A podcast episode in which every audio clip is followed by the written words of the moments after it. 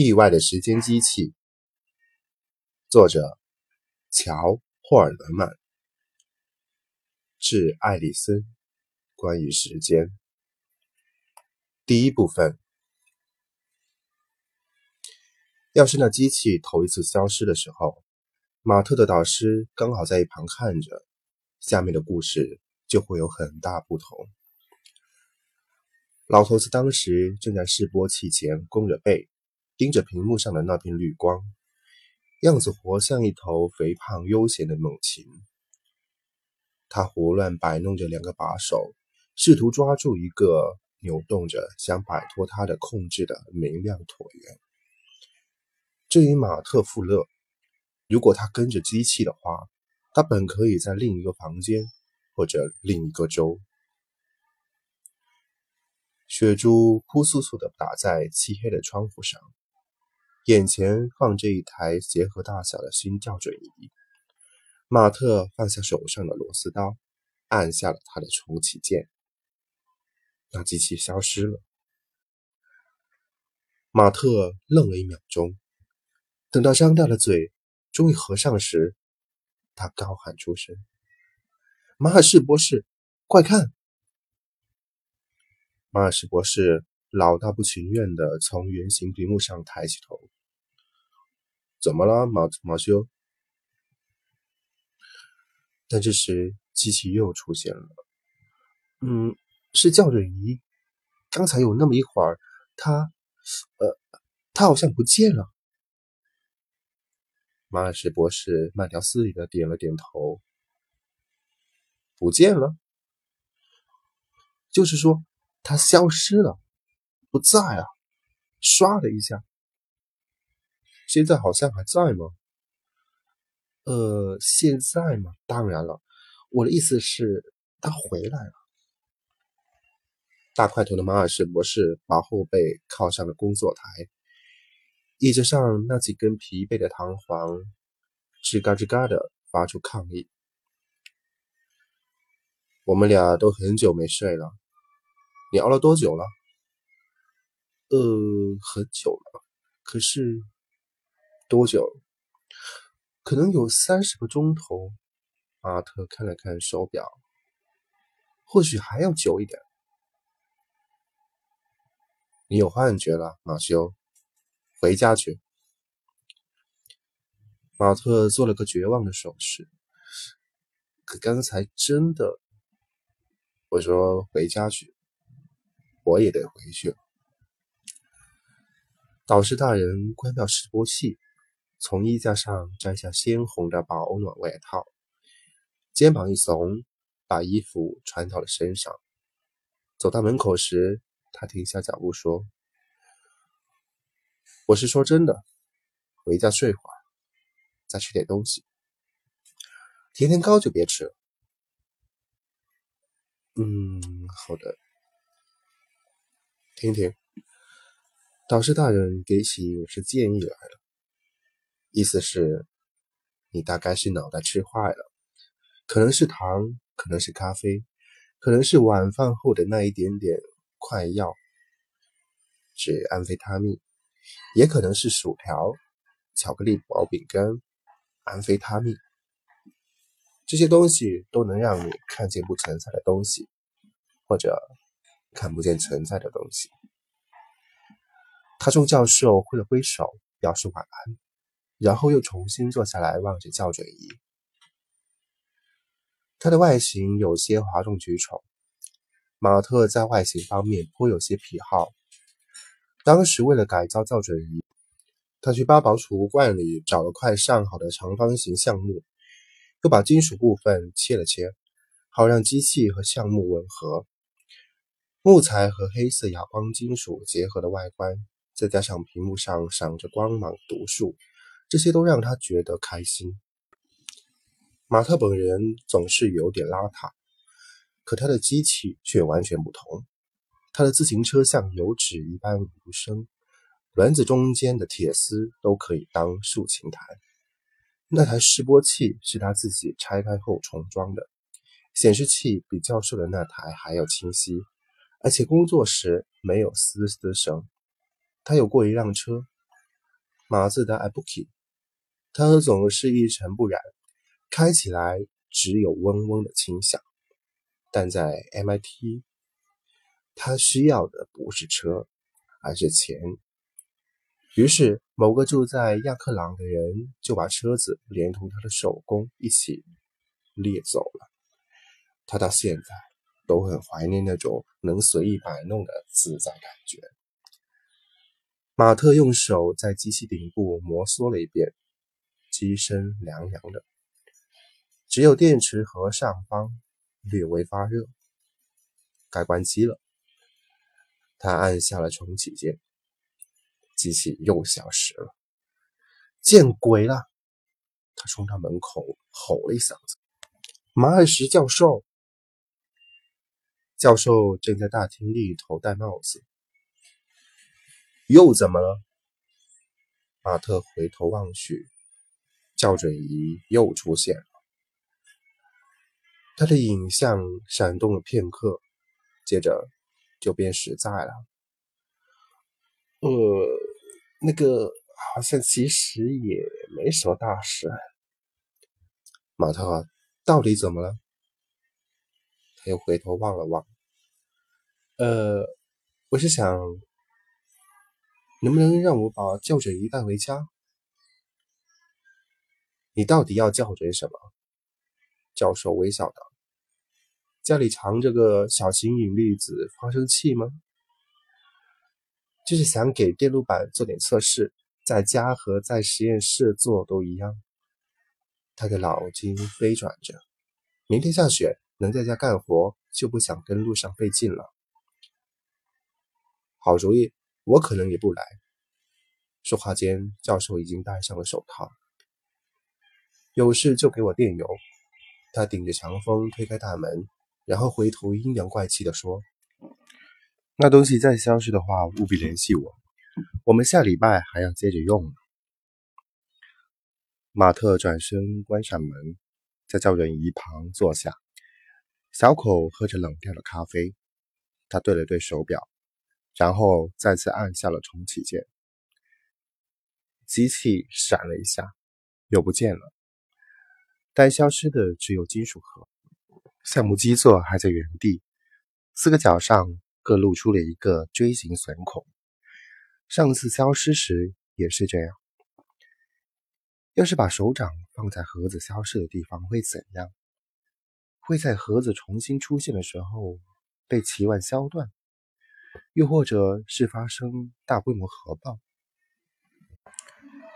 旧科幻小说写到两个物体占据同一个空间时都会这样写，但应该不会。那个位置在盒子前两次消失后都填充了大量空气分子，而盒子重现时并没有发生核爆。光芒一闪，盒子回来了。马特对了对表。不到三分钟，第一次消失了大约一秒，第二次大约十到十二秒。他的手表是花二十元从廉价商店买来的，但秒表功能还是有的。他把表从手腕上解下来，按了几下，调出了秒表功能。随后，他同时按下了手表上的计时键。和校准仪上的重启键。接下来的时间长的仿佛没有尽头。窗户上的扑簌声已经停了，雪珠变成了雪。机器重现时，马特按下手表，停止计时。三十四分三十三点二二秒，换算后等于两千零七十三秒。他走到教授的办公桌前，翻了几张对数做标纸。这东西每次失踪的时间长度似乎正好是前一次的十二倍。这样算来，下一次应该会消失大约六个小时。马特打算在家做个实验，证明一下。他找了几个塑料垃圾箱的衬里，准备用来保护机器。包装之前，他先在重启键上盖了个硬纸套筒，用胶带固定好。他可不想让这机器在地铁上被别人无意间碰到而不翼而飞。夜晚的天气糟糕透顶，路上总踩进雪水里。走到红线车站时，脚上的运动鞋都已经湿透了，双脚也冻得失去了知觉。在东来新顿站下车时，他的双脚已经回暖到能感受得到疼痛了。路边的人行道上结了冰，踩上去滑滑的。平日里十分钟能走完的上坡路，今天走了二十分钟。马特走得很慢。他可不能把校准仪掉地上。找得到零件的话，就能在两天时间里再装上新的。但要是被解雇的话，他的继任者也能做到。进公寓大楼时可费了好些功夫。他得先从捧着机器的双手上脱下手套，用拇指的指纹进入了大楼，然后吃力地走上二楼。用指纹进入自己的公寓。几天前，卡拉才搬出去，此后他就一直待在实验室里。不过短短几天而已，这地方就已经面目全非。咖啡桌上的那堆杂志和打印稿散落一地。他把校准仪放到长沙发上，把地上的杂志捡起来放成一堆，但没放稳。他们中的一半重又滑到了地板上。马特走进厨房，水槽里堆满了脏碟子，他看都没看一眼，径直从冰箱里拿了罐啤酒，拿起新一期的物理学评论就进了浴室。他扯掉鞋子，在浴缸里放了热水，然后满心欢喜地把双脚伸进去，暖和暖和。评论里也没什么特别有趣的东西，但读这里面的文章，至少还像是在干正事。尽管他只是想着把自己弄暖和点。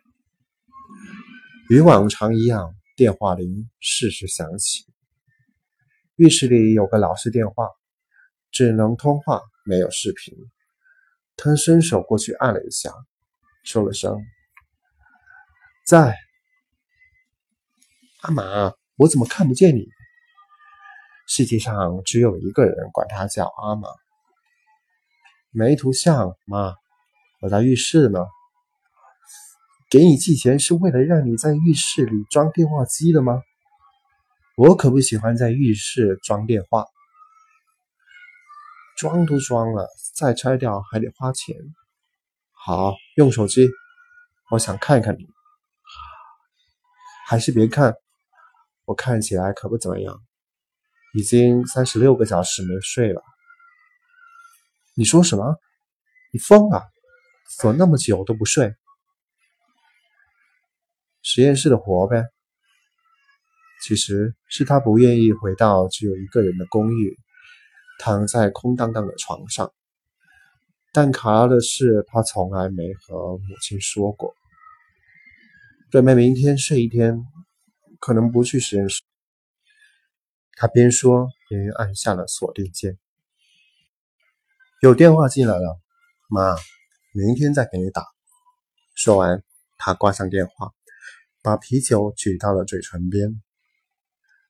这时，有人在公寓门上敷衍的敲了一下，然后嘎吱一声推门而入。他把脚丫子在浴室的小地毯上抹了半干。然后跌跌撞撞的进了客厅，正好撞见卡拉。当然是他，别人的指纹都开不了门。他看起来很湿，既狠又湿。那副表情马特从未见过，那不是友善的表情。卡拉，真高兴。电话你都不接，我只能亲自过来了。从昨天早晨开始就找不着你了，你上哪去了？在实验室呢。哦，是吗？在实验室过了夜，忘记把来电转到手机上了。那个连我都不能打的秘密号码。对，啊，不，不对，他把双臂张得大大的，的确是在实验室过的夜。实验室里不许把来电转到手机上。听着，你在哪过夜？我不关心，真的，与我无关。我只是来拿我的东西，麻烦让一下。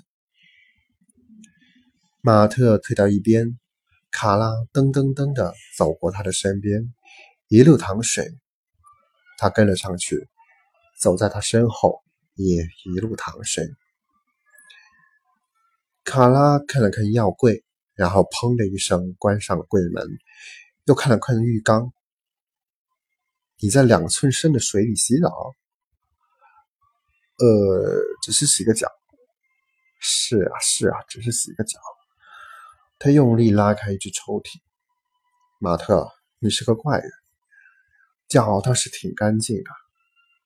说着，他从抽屉里抽出一盒淡蓝色的“放心爱”牌避孕环。别问。